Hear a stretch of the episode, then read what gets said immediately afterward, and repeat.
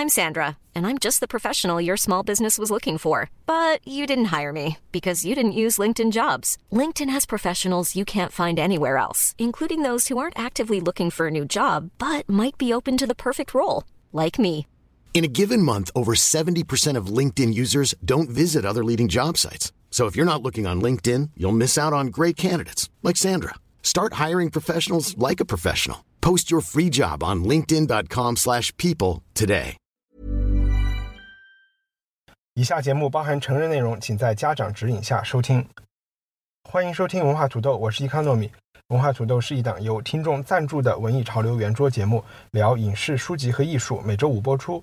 在过去两周，文化土豆收到了一批赞助人的踊跃支持。我想提醒一下，付款的时候忘记或不知道怎么留下电子邮件地址的朋友，记得联系我。我们的官网上有各种联系方式，官网的地址是 culturepotato 点 com。今天我们的节目比较丰富，有三个话题和大家分享。今年的五幺二是汶川地震的十周年纪念日。这周末出版的《三联生活周刊》有一个叫《悲伤之上》的长达六十页的封面专题报道，它是我们的第一个话题。Killing Eve 杀死伊夫是 BBC America 已经播出了五集的八集迷你间谍剧。我敢保证，当它播完的时候，熟肉资源全部上线后，会成为今年英剧迷鄙视美剧观众的又一个标志性的作品。所以一定不要忘记，是文化土豆拉你上的这趟早班车。最后，我们当然会和大家一起在第一时间聊一下漫威的《复仇者联盟三》。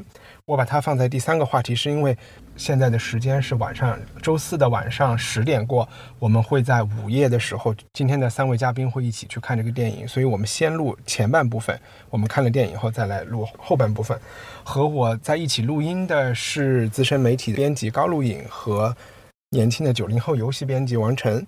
呃，王晨是第二次上节目，高露颖上了很多次了。大家好，大家好，大家好，我想先请高高描述一下我们现在录音的环境。我们现在在一辆，我们现在录音的环境非常非常的窘迫。我们在一辆车里，而且这个车里面有空调。我们先把所有的窗全部都关上，因为以防有噪音打扰我们的录音环境。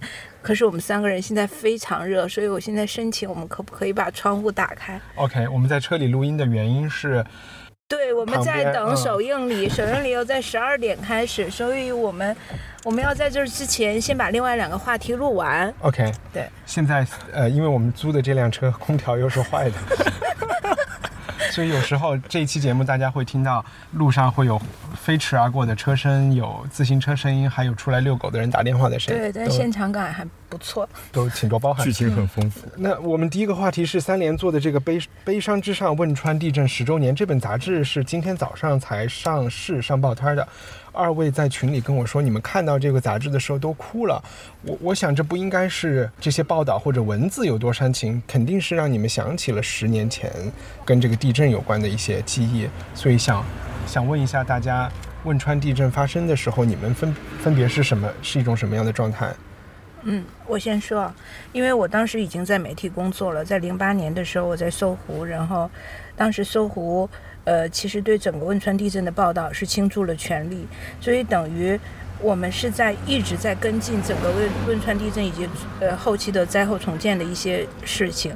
那当时所有搜狐的人，不管你是哪个频道的，都有投入到这个报道当中。所以在那段时间，密集的看到了非常多的那种很悲惨、很悲伤的画面，然后甚至一些故事。十年以后，我再重新去看这个三联的报道的时候，我看到第一页，我就好像一下就回到十年之前的那个场景里面，然后就开始哭，就我觉得有点那种创伤、创伤 后遗症的那种感觉。但是其实整个十年，我坦白的讲，这段记忆对于我来说已经是淡漠的。先等，呃，我我现在把这一面关了啊。嗯，好，啊，你说十年，对，其实这十年里面，我没有太关注汶川到底它灾后重建都发生了什么，但是今天在看到这个报道后，我就想先核实一下，我们在座的三个人其实都是旁观者，我们身边没有人是受难者的。对，没有嗯没有。但十年之后再看报道的时候，就还是能够想起当时的那个画面和那个记忆感。所以那个时候你在搜狐工作的时候，就是一边工作一边哭吗？对，就是，就我几乎每天都在哭。然后后来有一段时间，我跟我的那个同事，我们俩每天下午两点多的左右就会去楼下抽烟，然后就彼此互相安慰和鼓励，就真的很难过。因为我家是成都人，嗯。所以其实，在成都，大家那个时候也有这样的段子，就是嗯。说成都人其实在外面躲地震的时候就已经开始打麻将了，嗯。可能在那个震区周边就不是直接的受害者，没有外界想象的那么悲痛，嗯。或者是他因为他要生活嘛，他也嗯。对他来说，他也没有办法坚持十年我。觉得媒体从业人员残酷的一点是在于，你看到的和接受到的讯息，可能要比正宗的人更多。而且是最嗯血最血腥的，对对对，嗯所以每天都大量的看那些东西，然后又要处理这些稿件的时候，就真的挺痛苦的。嗯，那王晨呢？那个时候你还在上中学当时在上高中，然后我记得很清楚，就是我睡醒之后，我妈跟我说地震了。第二天的时候，中午一点的时候，让我们去到整个操场上面。我记得当时特别热，然后在操场上面站了大概有十分多钟，然后就一直哀悼。我今天在看的时候，然后就就那个情况也很窘迫。我们是要去一个地方，所以我坐在呃出租车的后座，然后前面是两个人，一个人我认识，一个人我不认识，然后我就坐在后面抱着书就开始哭。但是哭的原因其实并不是因为说，呃，我当时有多么的创伤，就是觉得人活着好惨。就你已经发生这么多苦难的事情，但是你还要活下来，这件事情好难啊！就就就莫名其妙我想补充一个。细节，就是讲媒体当时的反应，因为当时地震的时候，其实北京是有震感的，我们当时是在八层。那个震感还是挺强烈的，然后正常的反应就是大家这个时候都应该下楼去避难，避难但是我们新闻中心的工作人员就是因为已经接到通知汶川发生地震，而且估计震级很高，所有新闻中心的同事全部都在岗位上开始做专题、做报道。就我那个时候还挺感动的，我张朝阳就跑下楼了，是吧？对张朝阳跑下楼了，但当时的总编辑是留在座位上，嗯对，嗯，那个时候我在英国工作，然后作为一个成都人和四川人，我其实整个经历都和这件事情有一点抽离，因为我当时工作实在太忙了，嗯，所以家里人一旦告诉我他们没有事情以后，我就没有再太关注这件事情。包括像他们说，呃，是汶川地震了，我都第一反应是汶川在哪儿，然后啊。呃，后来他们才说，就比如说都江堰就有很强的地震，我才知道，嗯哇，这件事情真的是离我家就有那么近。一帆，我觉得你应该跟大家说一下都江堰之于成都的这个距离，大概是相当于北京到哪里？这有点考到我了，开车一个钟头吧，有点像北京到因为那个时候还没有高铁这样子，对吧？对，嗯嗯。但是从地理环境上来说，其实我觉得全国人民经过这件事情，已经对青藏高原和四川盆地的地理很熟悉了。就是成都是一个平原，嗯，都江堰是在那个最后那个山的最下面，嗯所以它还是会受到地震带的影响非常强。但是都江堰到成都的这一段土壤比较稀松，所以它有很多减震的功能，所以到了成都以后就没有出现这种大规模的房房房屋的倒塌和人员的伤、嗯伤亡。嗯，那看了三联的这个报道以后。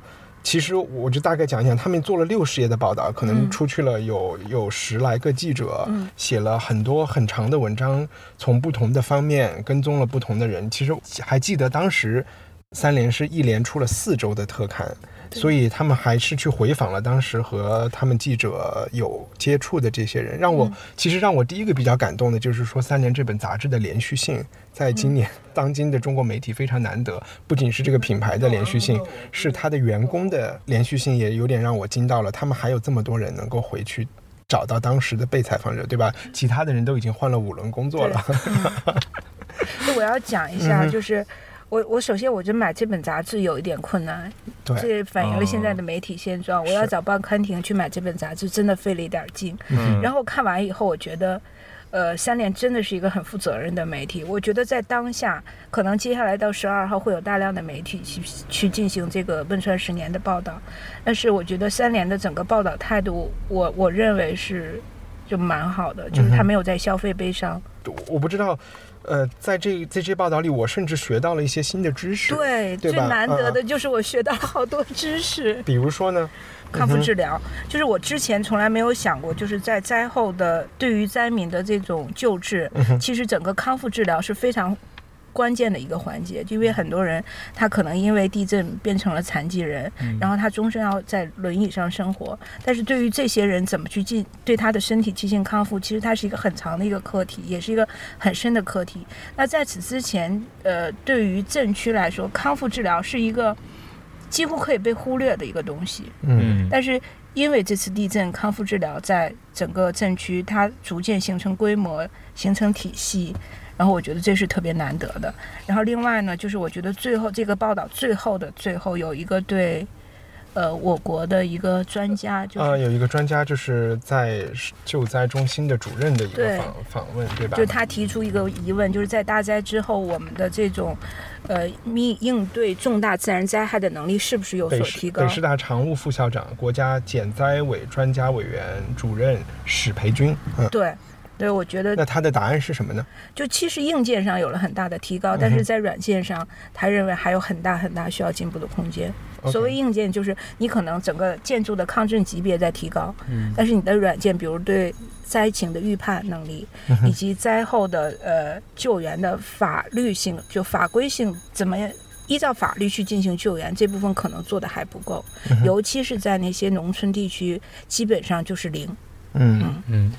我先讲一个我的一个小想法，然后，然后再问王晨。就我在读到一段，他应该是在讲映秀，讲是一篇讲映秀的文章。但是说映秀有一点二万户籍，然后加上四千呃外来人口，最后活下来的只有六千人。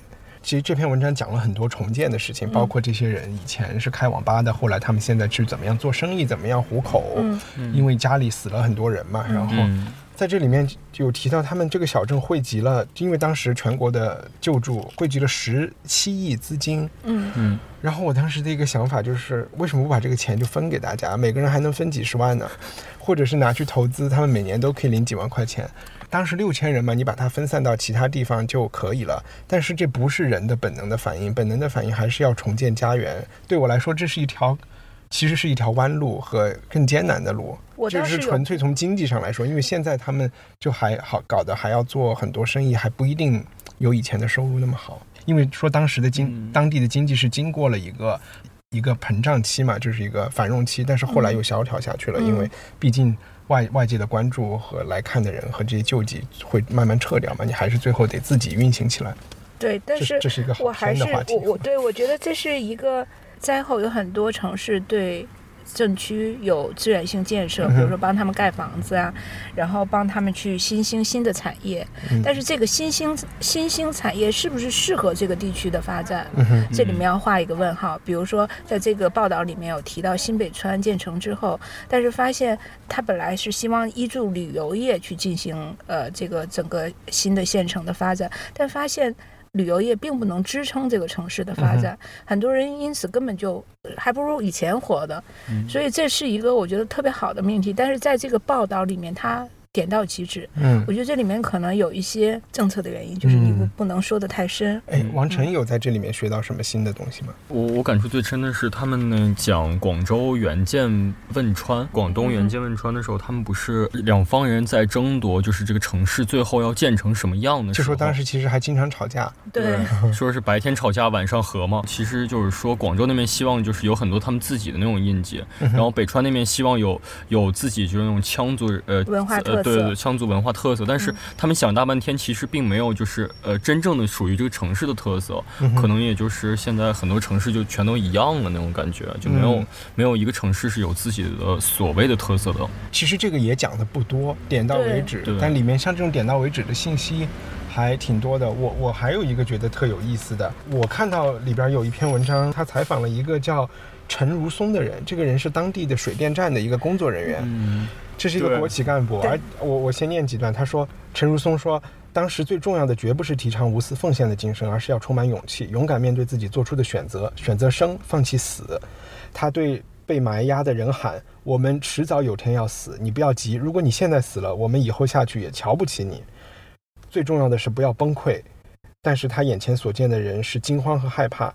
有些人不敢去废墟附近，有些人藏在自己的车里，等等等等。后来他又说，当时剩下的只有精神了，什么物质都没有了。陈如松说，他最怕的是人们的情绪失控。在毫无外援的最初两天，映秀镇一万多人死了六千多，场景、声音、气味，当时的人是很容易走极端的。后面有讲有讲，他一直都不愿意调去更好的工作，就是他自己学了一些比较现代的这些水力发电的这些。职业的系统，他希望在那儿培养出这个系统来，所以他拒绝被调到更好的地方。他后来回忆，有有回忆他为什么要帮这么多人，他就说帮助不是交换，没有什么可谢的。我帮了你，你就去帮助别人，就觉得他特别脑子特别清醒，而且对于自己对于周围的形势判断的也很，我我觉得也很难得，很难得的理性。然最后关键的是，一个这么理性的人，却没有在正中的时候在央视上去上 去上对对对电视。因为他太忙了，他还、最后他还说，他说我们单位收入高，其实和当地农民互助的少，我自己远远配不上这样的感谢，因为大家都特别谢他嘛。嗯，我我看到这儿我还还挺感动的。我首先我觉得三联的这个报道特别克制，嗯因为我以为他会写一系列人物的故事，然后去重新揭开那个伤疤，再对照他如今的生活。但是我觉得这样就没什么意思了。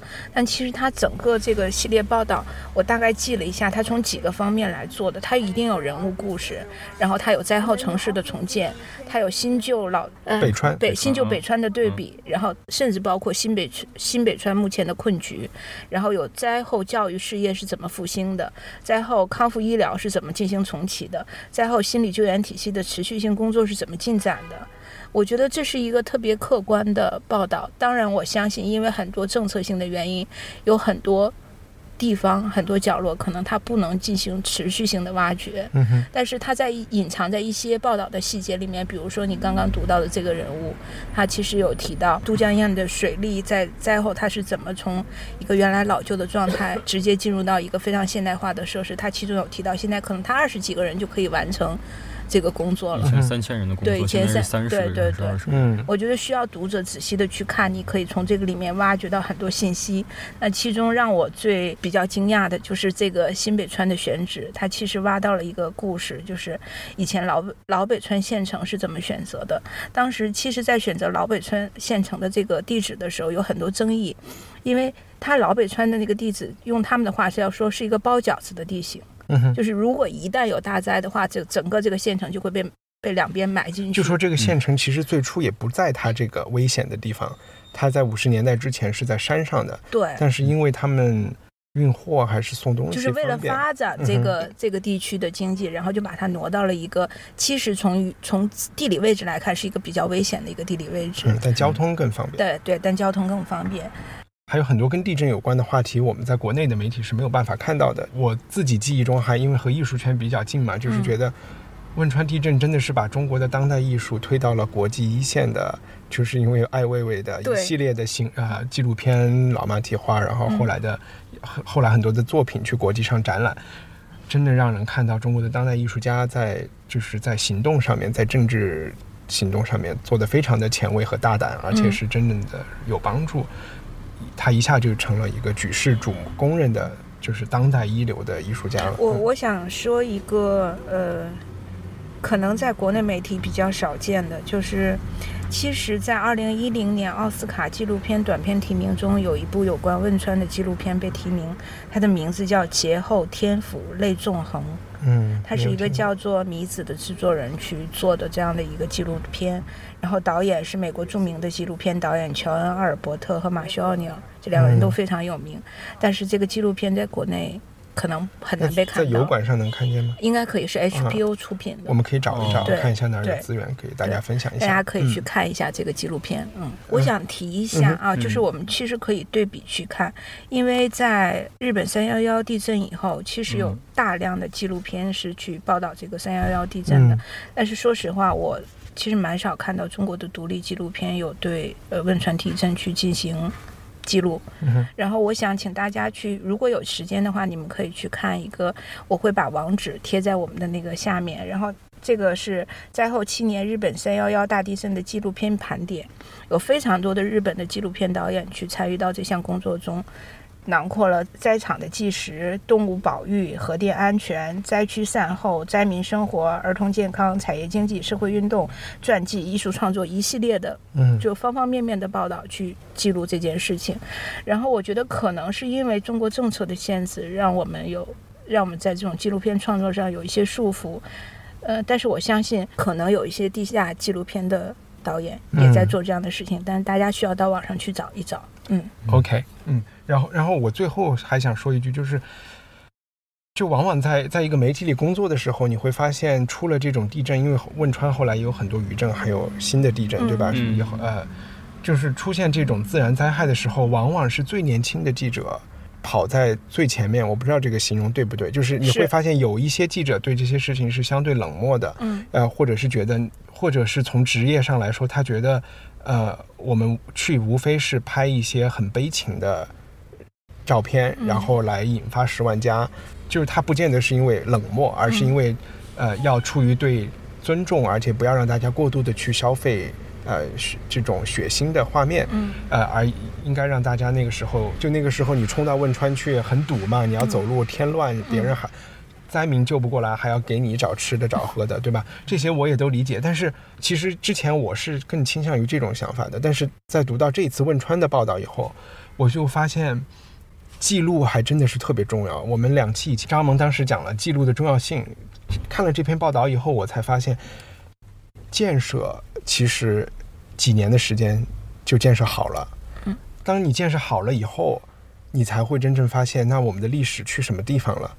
就是在那个之后，当时去记录这些，就在当时你看来是很做无用功的事情，它的价值会长期的，就是体现出来。现在我才会觉得，哇，真的还是很重要的。它甚至和和去建设是同等重要的一件事情。对当时也应该是有资源给到他们，让他们能够去记录这些。对，嗯嗯就是我觉得记录不是太多了，嗯而是呃有独立思考的记录和不受限制的记录嗯不够多。对，航拍太多是吗？哎，我我们时间也不多，所以我马上电影要开演了。我们进入第二个话题，就是这个叫《Killing Eve》的新新的英剧，在它是在 BBC 美国，就是叫 BBC America 是。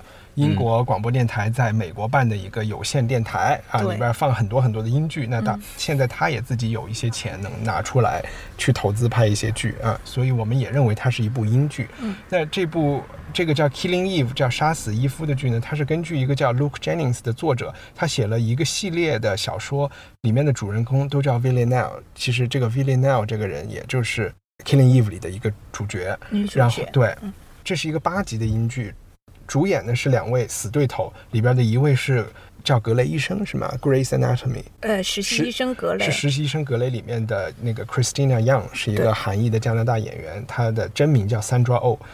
呃，演我刚才说的那个 Villanelle 的女杀手对女杀手的人是一个出道不久的九零后英国演员，她叫嗯。Jodie Comer。那这部剧的制作人叫，就是提一下这个也是有原因的，叫 Phoebe Waller-Bridge，她自己做了一款一个脱口秀叫 Fleabag，、然后这个 Fleabag 也在去年还是前两年被拍成了英剧，非常人喜。，Fleabag 是我非常喜欢的一部英对，剧，而且在我们这个节目中几次提到，Gigi 最早推荐我们，然后后来我去爱丁堡艺术节去年也看到他也在那儿表演 Fleabag，、只不过那个票已经是买不到的了，嗯。嗯，嗯。所所以。这部剧从形式上来说，我会觉得他讲的这两个死对头，我们稍微介绍一下这个剧情，就是叫名叫 Eve 的这个人，他是一个美国人，但是他在英国的英群五处工作打工，是一个公务员，对，嗯，但是他反正就各种情况出现，他就被安插进了一个特别的秘密小组，去调查一个欧洲当时在欧洲各个城市到处杀一个人的连环杀手连环杀手。嗯这个连环杀手就是这个 Jodie Comer 演的 Villanelle，一个非常美的一一个女杀手。有反社会人格的女杀手，嗯对对对。他们俩的关系是最打动我的一个地方，我就觉得特别像 Sherlock 和那个 Moriarty 的关系，对，嗯对吧？嗯但是她是女性的，对，嗯又有一点像沉默羔羊的那种感觉。嗯是，虽然你从剧情上来说，它就是一个谍战片，就是要去破案，要去悬疑，嗯要去破这个案。然后你真正来形容呢，它的剧情呢，就是听上去比较老套，但真正吸引我的点就是这个电影留出了很多空间去发展人与人之间的关系，不仅是两个杀 MI5 的人和这个杀手的关系，包括家里人的关系、同事的关系，嗯里边也有一些很幽默的地方。反正这是最吸引我的地方吧。就是菲比很擅长的那那一点，就这个制作人他之前在做的剧集，其实一直都关注的是社会边缘性人格的那种生存。比如说他的主角通常都有点丧，然后对什么东西都提不起精神，但是其实又有有点闷骚，又有点自己的小个性，又很毒舌，有一点自己很各色的那个地方，其实也带入到这部剧里面。这其实看起来是一部正剧，就是非常标准的美剧的结构，呃，有悬疑的，有破案的色彩，有追杀呀，有那个有有杀人的场景，但是这里面的台词和那个人物的那种心理性格，又非常像菲比之前的那个人物的感觉，就有一点冷幽默，有一点黑色幽默的话情节在里面。嗯，就比如说那个义务，其实她跟一个正常的女探员非常非常不一样，她没有那么勇敢，嗯，然后她甚至还有点窝囊。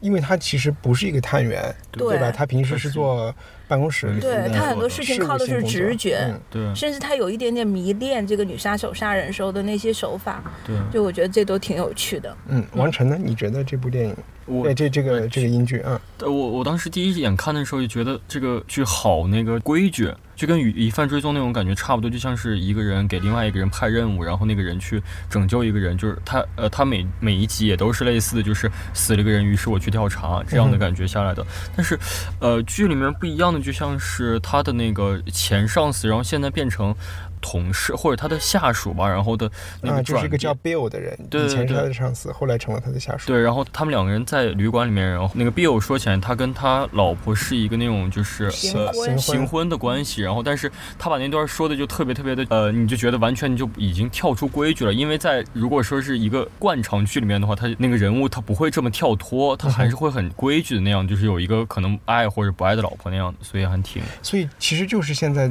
我觉得因为是 Amazon、Hulu 和 Netflix 带动了，现在有一大批剧出来，所以大家愿意也有空间去尝试一些就是没有那么主流的。就是稍微有点怪咖做的剧吧，我觉得这个嗯菲比应该算是一个怪咖。对然后这里面的人，这两个人也都是怪咖。就是它有很多是闲来之笔，但那个嗯闲来之笔就是它区别于传统美剧的那个，我觉得特别精彩的部分。比如说刚才王晨说的，就是本来两个人正探案的，结果在旅馆里面说起来，Bill 其实是一个同性恋，嗯哼，然后他跟他的妻子一直行婚，但彼此的关系又很好。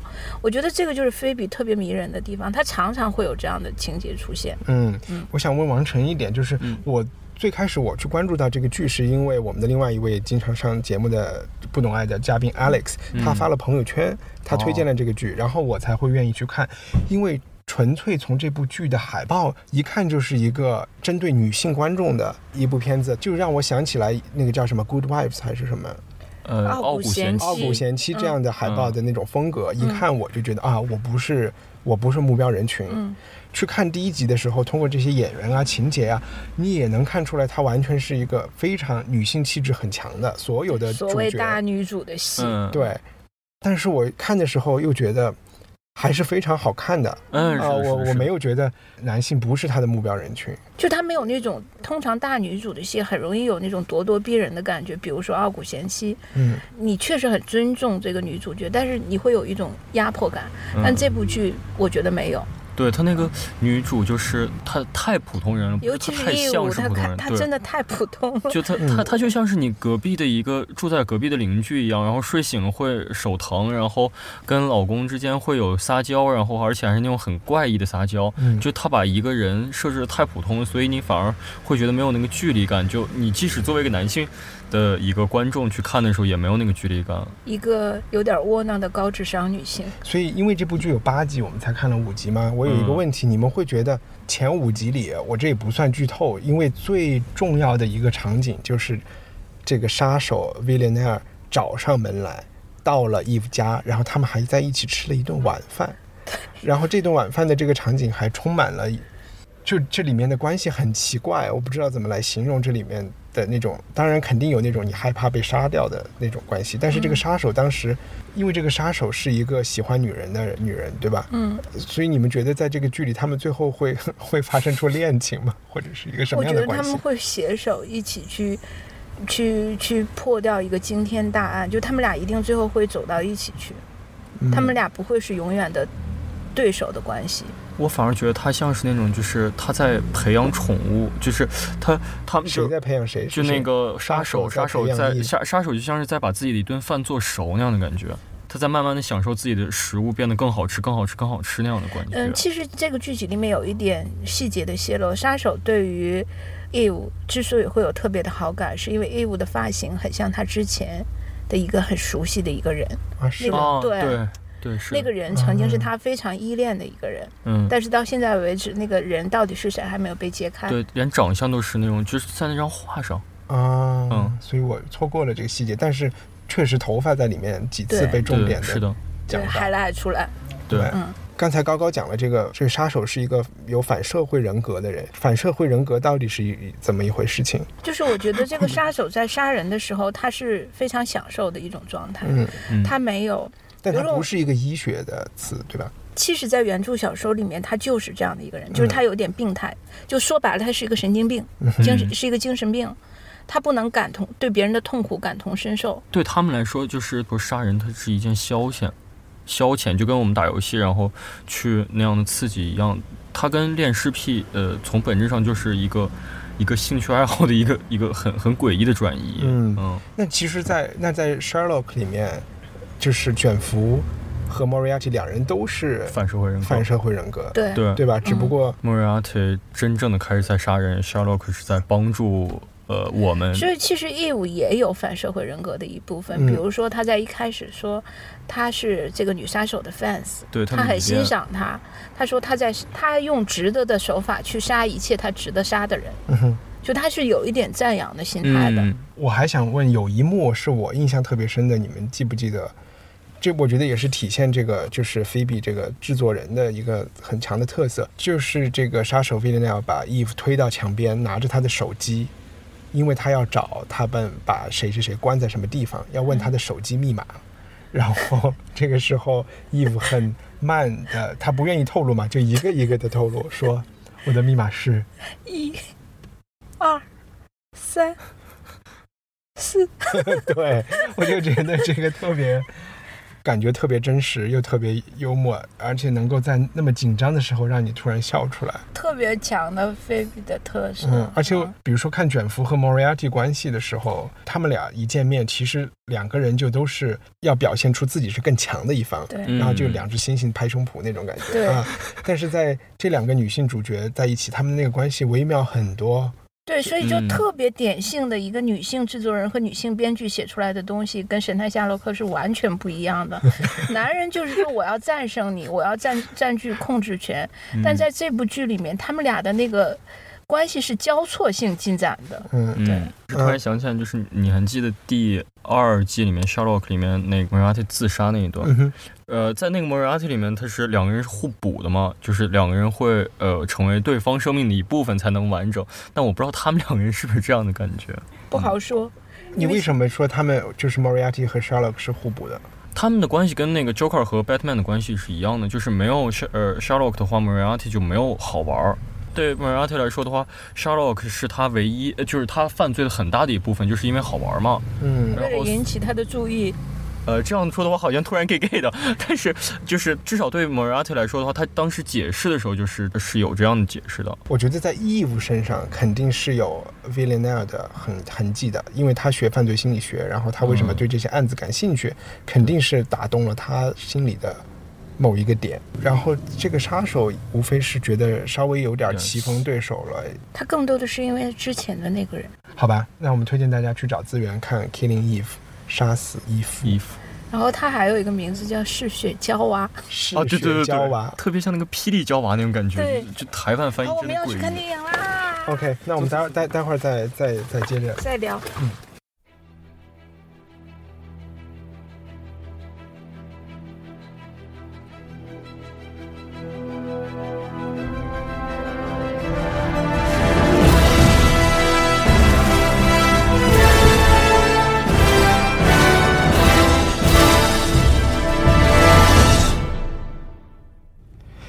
Hello，哇哦，太厉害了！我们现在又回到了汽车里，停在停在一个一个根本不能停车的地方，已经是半夜三点。我们刚刚看完了《复仇者复联三》，先说一下我们最后这一部分的讨论会分为上和下，前面的讨论都是没有关键剧透的讨论，然后最后我们可能会留一点时间给大家看完过电影的人，呃，有一些涉及到剧透的讨论，因为最后的结局实在是太。太让人崩溃和惊奇了。OK，那我们先来说一下第一感受，为呃王晨先讲。太震撼了，但是感觉有点匆忙，就所有的东西都有点匆忙，要要讲的故事太多，时间太短的感觉。时间太短，你没有搞错，我前面都已经睡 睡着了，不知道多少次，打了无数个哈欠。这个电影两个半小时，太可怕了。嗯，对，但是它它要呃覆盖的剧情太多，然后要出现的情节太多，要交代的事情太多，所以时间还挺紧的。人人物也非常多，对对，人物也他们说出来了几十个，七十个，七十个人物，我没数，应该差不多了吧？感觉全都。是人，茫茫多的人。我感觉最后半个小时确实是非常精彩。前面因为从这个故事来讲，每一集漫每一集复联，它最后最开始都是把所有的超级英雄都介绍出来，对吧？然后他们联盟要去打这个大 boss。这一集的大 boss 其实是复联一以贯之的这个大 boss，叫 Thanos，中文是叫灭霸。灭霸还有一个绰号，呃紫番薯。紫番薯。OK，所以我们聊的时候聊到这三个人，Thanos、灭霸和紫番薯，都是这个大 boss。然后，其实，在看电影之前，就是看预告片啊什么，我们也都知道这一集这个大 boss 就是要去集齐七颗龙珠的感觉，有六颗宝，有六颗宝石。OK，直到最后的半小时，我说真正精彩的才是说所有的超级英雄联合起来，再把这些把大 boss 的手下都干掉了，然后这个大 boss 也获得了他想获得的超级能力。然后以他最强的姿态和所有的这些超级英雄斗争，其实如果你这部电影看完了，就看最后半个小时，在我看来也就 也就够了。嗯，高高呢？你觉得？我觉得大家可能会比较关心值不值得去看。嗯哼。我先回答这个问题，我觉得很值得看。对对对，我也觉得一定要去看。蛮值得看的，就是很燃，然后有笑点，嗯哼，也有泪点。我觉得每个人都会看到自己喜欢的超级英雄出场，或多或少都会有。结局可能会让大家都很意外，嗯，就是我现在心情非常复杂。我们可以先聊一下反派，我感觉，我觉得反派的塑造，就是在我看来，他其实还是挺有血有肉的，就是他交代了自己为什么要这样做，然后，而且我我现在说的话会不会剧透？这呃没有关系，我觉得可以讲他的动机，他的这个动机不是一个重大剧透，因为每一部漫威电影其实他都有一点想和现实呃有一些关系，就是他在所谓的思想层面上要有一些建树。我们记得第一期就是复联一。他的那个故事好像是我也忘了到底想讲什么，是是是要讲怎么用自己的力量吗？我也不知道。反正第二集复联是很明显的想讨论觉醒 AI 的觉醒，然后怎么控制 AI 这个问题。像我们上一次聊的黑豹，它也里面有很多影射或者是参照了呃黑人民权运动的这些这些故事。包括美队二，美队二也是对吧？英雄使命制，嗯。然后 Wonder Woman，Wonder Woman 是这个不是 Wonder Woman 是是 DC 的，OK。反正那那王晨你继续就是说复联三他在这种思想层面他想讨论的这个问题是什么？呃，就是紫番薯它是一个彻头呃不对，它是一个很极端很极端的一个环境保护者，他想让宇宙中的一半人口消失，来让环境能承载这么多的人，所以他的目标就是想杀一半的人。他并不是想称霸这个世界，对他甚至为了这个事情他也做出了很大的私人的牺牲。对他其实就只是为了想让环境变好，好想让社会可持续发展。但是他的这个手段其实和比如说希特勒来讲也不太一样。对，希特勒他其实是有一部分选择的，但是灭霸来说的话，他是完全没有选择的，没有偏见的。我就是要砍一半的人。无所谓你是谁，无所谓你干嘛，无所谓你的肤色、种族什么的都无所谓，但是我就是要砍一半的人，来让环境能能承载这么多剩下的人。对他的他的走狗们在杀人的时候，都还同时在说你们应该觉得很幸运，被这个宇宙大魔王给杀了，而且做。因为一直以来都有一个理论啊，就是宇宙的能量是守恒的，如果。我们地球人口越来越多，或者是我们生产出来的物质越来越多，那就会呈现一种爆炸型的那个增长。所以，为了让这个能量达到守恒，我们必须要付出一些代价。嗯，比如说有一些物种的灭绝，或者有一些什么东西的消失。但是它的那些宝石和这个量的这个方块有无限能量，我我就一直在想，它不是和能量守恒是一个完全冲突的一个对一一个概念吗？而且他们已经掌握了那么高新技术，你为什么不可以就是继续研究科技，然后去把那些什么不能用的地方，然后变成能用的地方大家吃一？些人造的什么魔对芋啊对之类的对食物。对，可其实是它也是要消耗能量的呀。对啊，但是有那么多恒星，你可以用恒星的能量来供供啊。就是我的意思就是说，就就是如果你科技足够发展的话，其实应该是可以把这些人放下来的。但是他我我不管，我就要杀人，我就要让这个呃这个呃杀死一半的人这样的如果感觉。你看过《三体》的话，就能理解这种理论，哦就是对于高等生命来说，呃，某一些物种的灭绝其实是为了，就是在《三体》的最后有一个，就是宇宙要归零，要重新重启，嗯，那就要消灭一定的物种，让大家都把能量归还。嗯，那王晨说这个是关于环保主义的，但高露颖你觉得呢？他我觉得他也，我觉得它影射了某些国家的计划生育政策。我也是有这个感觉，是是在哪非？常明显，就是他去那个卡莫拉的星球，然后他说要消灭一半的人，然后达到平衡嘛。所谓达到平衡，嗯就是不再消耗能源。我觉得还蛮像。他自己说我这种理论是独一无二的，但绝对是对为了为了这个宇宙好的。我就联想到某些国家在某些时期推行的计划生育计划政策生育政策，嗯也是打着这样的旗号。因为他说 而且他也确实是人口再多带带来的，对人口过载造成的。嗯，而且它是无差别对待的。嗯哼，我觉得某些国家的计划生育政策也是无差别对待。这个节目会被毙掉。最后一期，且听且珍惜。等一下，我也把这个这这一这一这一版关掉啊。然后就是，其实电影里面有很多很多诡异的、不合理的地方，就是例如说，灭霸就是他自己的那个类似于亲卫队吧，我忘记名字叫什么了。他是一个战力，就是你你想象一个宇宙中最至高无上的战力，然后他的四个随从，他的战力会低吗？不会，对吧？然后他来到地球之后，被呃黑寡妇和呃美国队长。揍到直接回家，但是这两个人其实是没有任何超能力的，他们只不过是比平均人类的水平稍微高一那么一点就是武术好一点。呃，，对，然后结果就感觉不合理。嗯，可是我想，灭霸如果没有宝石的话，他也不是一个多牛的人啊。对，但是他其实也很牛啊，就像是他在呃跟那个钢铁侠打的时候，钢铁侠费了那么大的辛苦，他只是只只不过是把脸上稍微擦破一点皮、啊，因为他有宝石啊，他的手套上已经戴了五颗宝石了。但那是他的身体状况啊跟哦，你这样因为宝石有赋予他能量对，因为这个在电影影一开始就交代了，因为一开始嗯我们就看到 Hulk。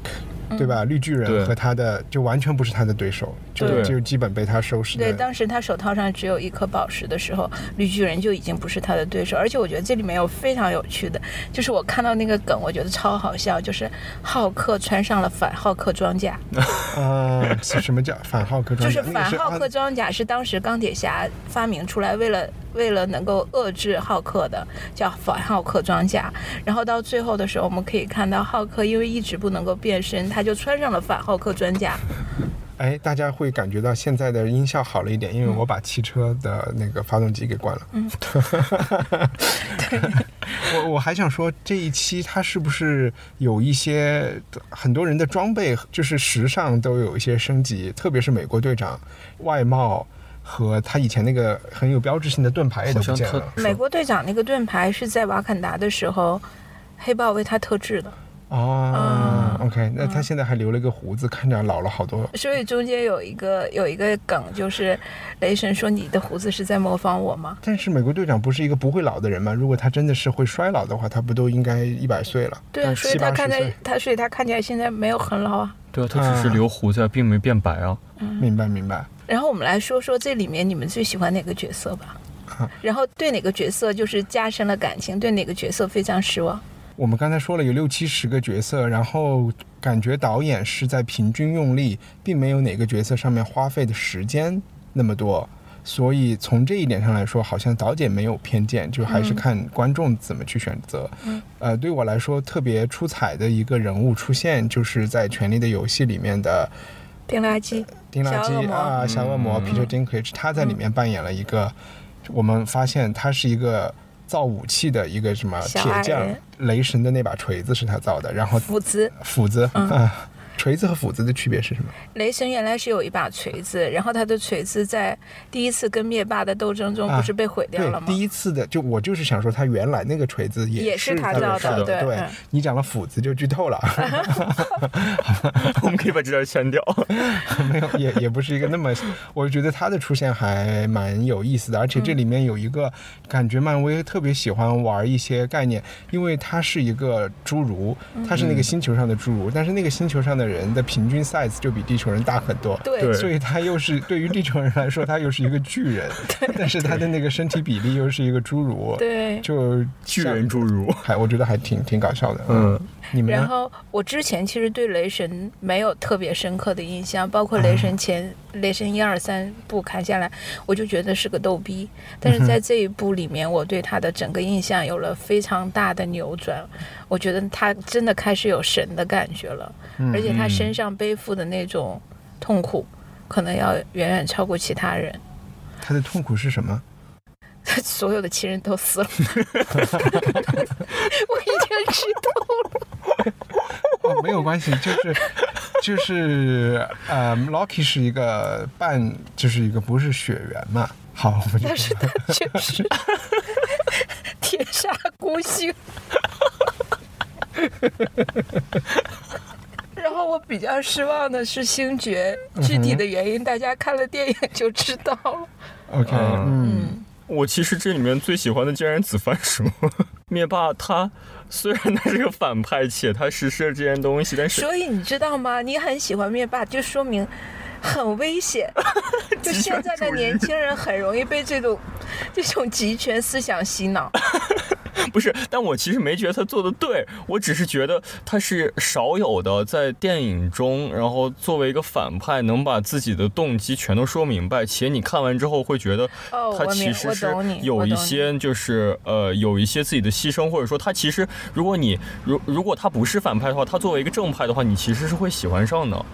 你觉得他是有合理性的，是吗？对，就是他的行为，他是从他的那个思想走的话，他是合理的我。觉得他的那个思想放在中国的三观里是合理的，特别是我们建国初期那几十年。对就是现在，因为我们看漫威太多，就是在漫威的正派这一面，他们反复说的一句话是我们不做生命的交换，对嗯对吧对对对我们不以牺牲生命作为交换。交换，即便是我们为了不做交换。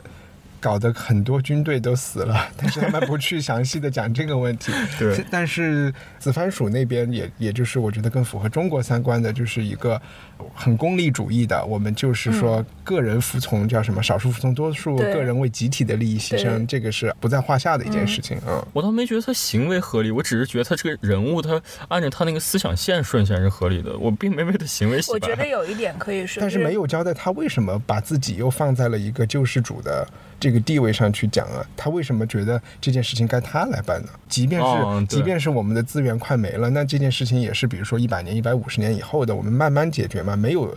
目前没有一个灭顶之之灾，目前的灭顶之灾就是他的这个救世主的心，然 后是他自己 自己构造的一个世界观，在不断的说服自己。对，所以我有我有说服你吗？我我感觉是有被说服到，但是但是他其实有一段就是他讲他那个呃讲他自己的母亲的时候，好像稍微说了一下，但没展开说。这里面也最后有讲他自己想过的理想生活，我觉得也挺像很多独裁者讲的。我其实不是为了自己的权利，我 退隐田间，然后当一个姜太公一样的一个人物。但是，但是他自己在玩弄权力和在在影响这个事呃是实施的时候，又特别不择手段。对，还还有什么失望？最失望的人？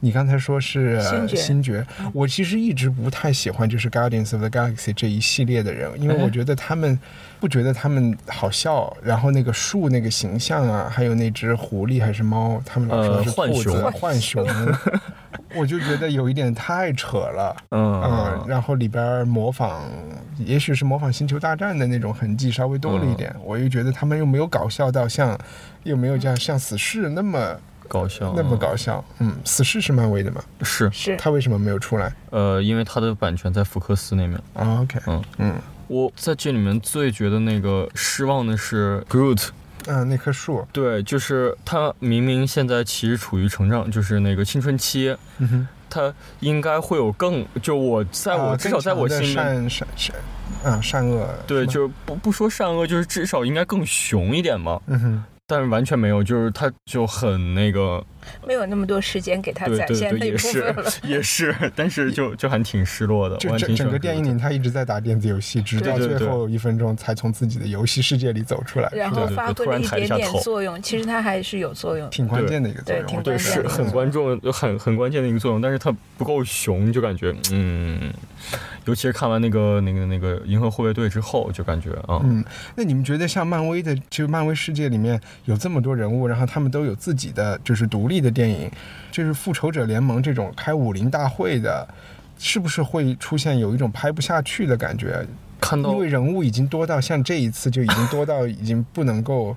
这不是说资源不够用，确实是时间也是资源，就有这么多人要要出来。其实漫威推出复仇者联盟是为了对应 DC 的正义联盟，嗯而且正义联盟是先于他们诞生的。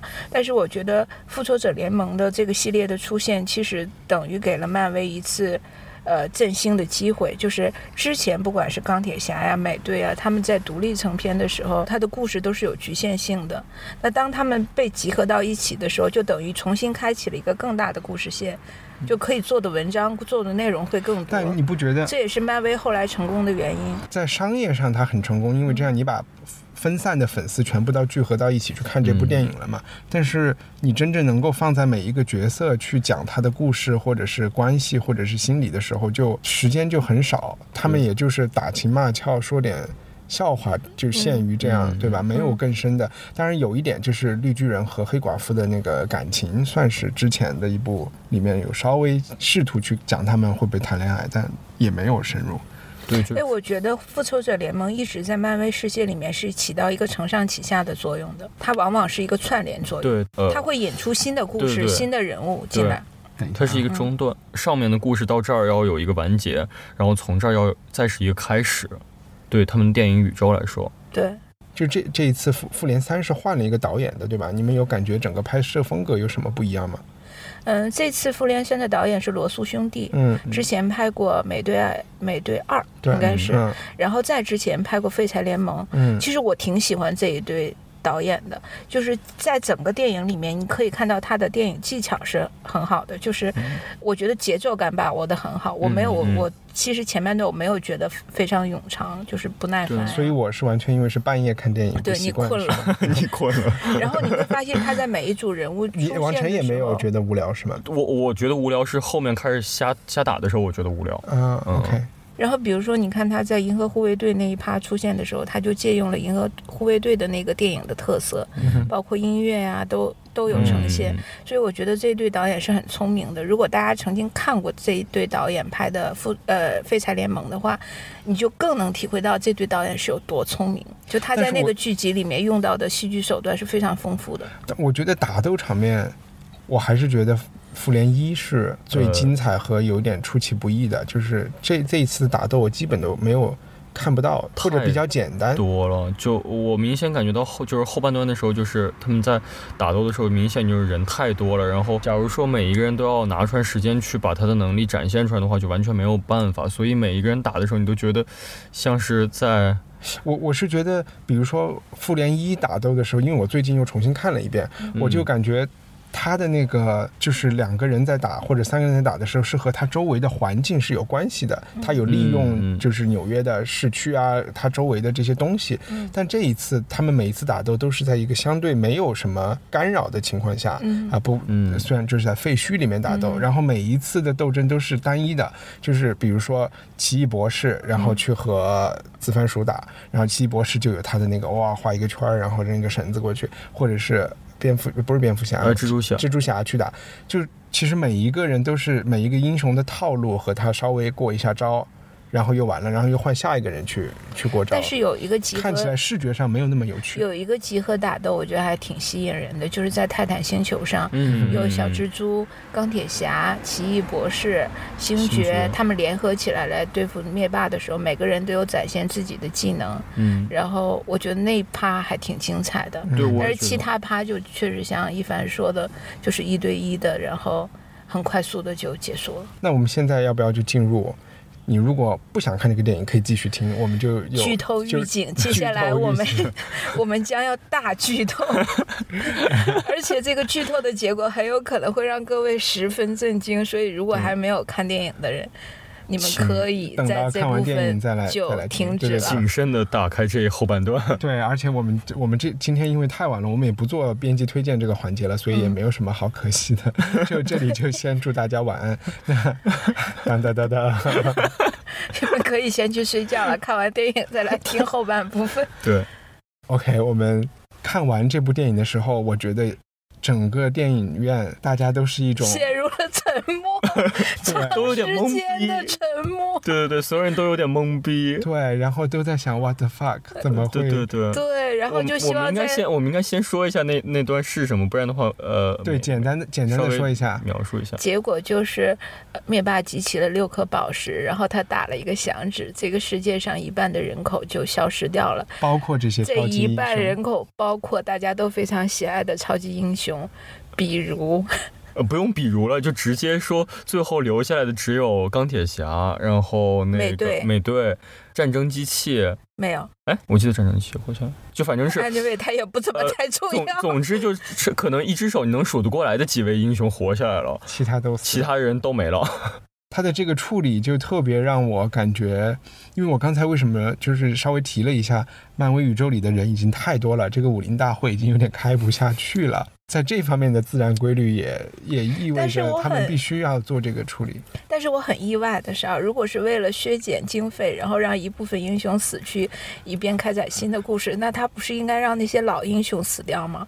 比如说钢铁侠、美队啊这种，就是明显片酬已经非常非常高了，然后嗯留下一些新英雄，比如说小蜘蛛，比如说黑豹。黑豹我倒是没想，到，因为我觉得，因为我觉得这两个人都还不足以撑起票房，所以他们也不完全是为了不完全是为了片酬的考虑，呃，同样也是为了以后能够讲更精彩的故事吧。因为因为我们也去看了片呃片方有说死去的人不会再活过来了，对吧？是有这个说法，但是他们说没说谎我们不知道。而而且在啊，OK，可是我，可是我明明是记得小蜘蛛说，其实蜘蛛侠系列，尤其新起的蜘蛛侠系列刚拍了一集嘛，嗯哼，然后他曾经在一次采访中说，他有第二集的片约在，嗯、所以我不知道他死了以后再怎么拍第二集。会不会说就是他自己的下一个蜘蛛侠。啊？没有像拍蜘蛛侠。侠这个故事是时间线是可以不一样的，对吧？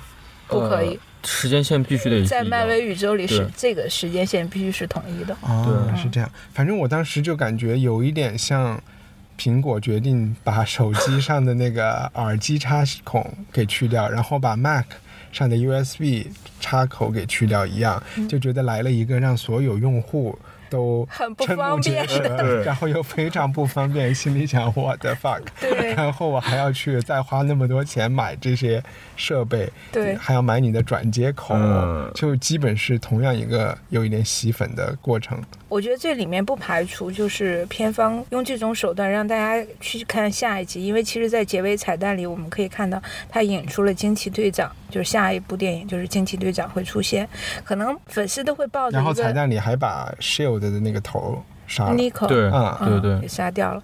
就大家可能会希望说，是不是在惊奇队长里面，惊奇队长会挽救这一切？抱以这样的期望去看惊奇队长，但大家不会觉得真的这个世界就更好一点了吗？因为人少了一半。不会啊，不会，这还是很伤心。就比如说，我特别喜欢小蜘蛛，尤其是新、啊，新新出现的这个小蜘蛛，我觉得它非常可爱，就它身上，我一直都觉得小蜘蛛是跟人类更接近的角色，嗯。对，他是呃，我觉得是超级英雄里面最像是最平民正的常人的一个超级对，英雄。对最平民的一个角色。因为他是最老的这种漫画里面讲述的。也不是。不是，主要是他的那个人物设定，他就是一个高中生，他他就是啊，就是这帮助他们不就是邻居屌屌丝，然后对。对对对，对。嗯，就是一个屌丝的崛起嘛。对，啊，然后他又有那些屌丝的心态，对。然后他一直都说我要帮助我的街坊邻居，对。然后他死就是让我他又是个人畜无害的，他又没有马克思主义精神，要去把这个 斯塔克没有钢铁人是一个亿万富翁，对吧？他还很崇平凡的还很崇拜这个亿万富翁。对，就是人畜无害的一个人，为什么要让他死？对啊，这个就觉得很不能够理解这件事情。而且他死的时候处理的还那么故意的，在他那块儿费那么多笔墨才处理他那段死。对，就就就是我我就不说具体的细节了，但是在他死的那一刻，他的某一句台词真的让人心里很难过，对，哪一句啊？不是我不想死具体，啊，就是他跟斯塔克说我不嗯想死，不想死，但是最后还是死了。对对嗯然后其实有两个人的死都是让我挺难过的，还有洛基的死也是让我挺难过的。嗯嗯。但洛基现在应该还算是一个薛定谔的状态吧？他不是说那，个雷神他他说里，还专门补了一句，他不会再活了，他不会再活过来了。所以他洛基应该是死翘翘了。但但雷神哦，雷神说这一次可能不会活过来，有有可能这个词吗？我不不是雷神说的，这个是 Thanos 说的。哦对，那那那他就他肯定是死了，但是死之前确实把这个这两个兄弟之间的感情是做了一些核实，升华对对对对对升华了一下，他们确实是很相爱的，而且都两个人都为对方决定牺牲自己的生命。对，嗯嗯。他那个漂亮的眼睛渐渐失去光芒的时候，我的心都快碎了。谁的眼睛漂亮 洛基啊，啊？洛基的眼睛漂亮吗？挺挺挺漂亮的，而且最狠的是这一刀，就是一上来就开始砍。对，这是第一个死掉的人。还有哪个英雄的离开是让让你们心里会有一点难过的？啊，我可以说我其实不是那么大的漫威迷嘛，然后就就通通都没有吧。我确实觉得这这一集我有点同意你说的，雷神比较出彩啊。嗯，嗯，雷神确实很出彩。我其实有点期待黑豹的角色更多一些，这一期黑豹的角色很少。虽然瓦坎达的角色是一个主战场是一个主战场，但是黑豹本人但我基本没有什么。我我看到那一段他，也死了，对吧？对，是的对，，他也死了。我看到那段时候我就特别特别出戏，我就觉得特别特别怪诡异，就就还是吐槽黑豹那一所以从黑。豹这一个点上来讲，我觉得他们不可能都死了，因为黑豹是。啊，漫威要塑造，要要让黑人朋友一起也 来看好莱坞电影，然后要树立这个政治正确的一张很重要的牌，对呀、而且票房又那么好，票房又那么好，所以我觉得就是两种选择，要不然他们就是真的是有平行宇宙了，以后有不同的漫威宇宙，因为这是最没有成本的一个事情，嗯对吧？另第二，种可能就时间线的重启，对像 X 这个战警一样。对，但这个很无赖，就编剧把那个观众当狗遛那种感觉可是，在漫画里面他已经重启了很多次了，对对对对，嗯所以也就也就能够。能能接受对，对，能能理解，能接受。就像我们现在都开始用蓝牙耳机了，但是其实，在瓦 瓦坎达的那一场战争，我还是挺喜欢的，啊，我觉得那一场战争就 是。那种为什么全世界都在遭遇一个外星族的外星的入侵，然后只有一个瓦坎达的人站出来，然后啊瓦坎达的人民站出来才反抗？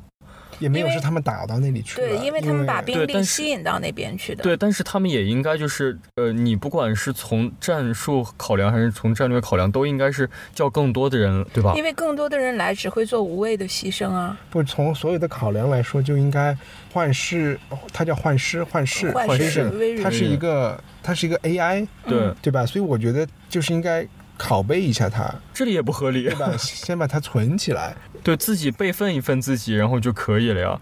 但是在漫威里宇宙里面，这这这种不过这也是徒劳，因为最后我们发现 Thanos 是可以把已经粉碎的宝石再给合起来的，没有，它是倒转了一下时间。倒转了就是把时间倒转，它有一对整有一颗时间宝石。那有了时间宝石以后，不是一切都百搭了吗？所以我其实已经为接下来的剧情 找到了 找到了时间重启的方法，就是他们最后还是打败了灭霸，然后拿到了灭霸手里的时间宝石，把时间线拧回从前。但那样的话，复仇者联盟四拍什么呢？复仇者联盟四应该是打还是打灭霸呀？复联四应该还是打灭霸，所以那你们还想看复联四吗？我现在就有点心力憔悴。可能为了做节目会去看。不是我，我其实只有一个要求，能不能别再玩看达达？我觉得一群人扔长矛这件事情太诡异了。就对面都是那么，就是你感觉哇贼溜，然后特别强壮的东西，然后这面然后一群人跟那个中世纪的人一样扔长矛。但是他的长矛有特别的力量，对，就闪着光吗？好吧，那那我们复联就聊到这儿。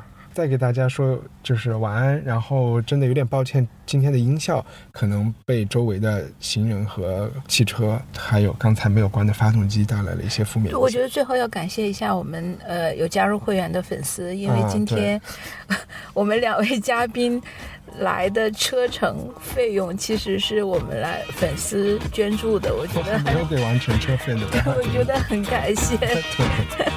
哇。See you, baby. Bye bye. Bye bye. Bye. Since I was here on the street, I was passing my time.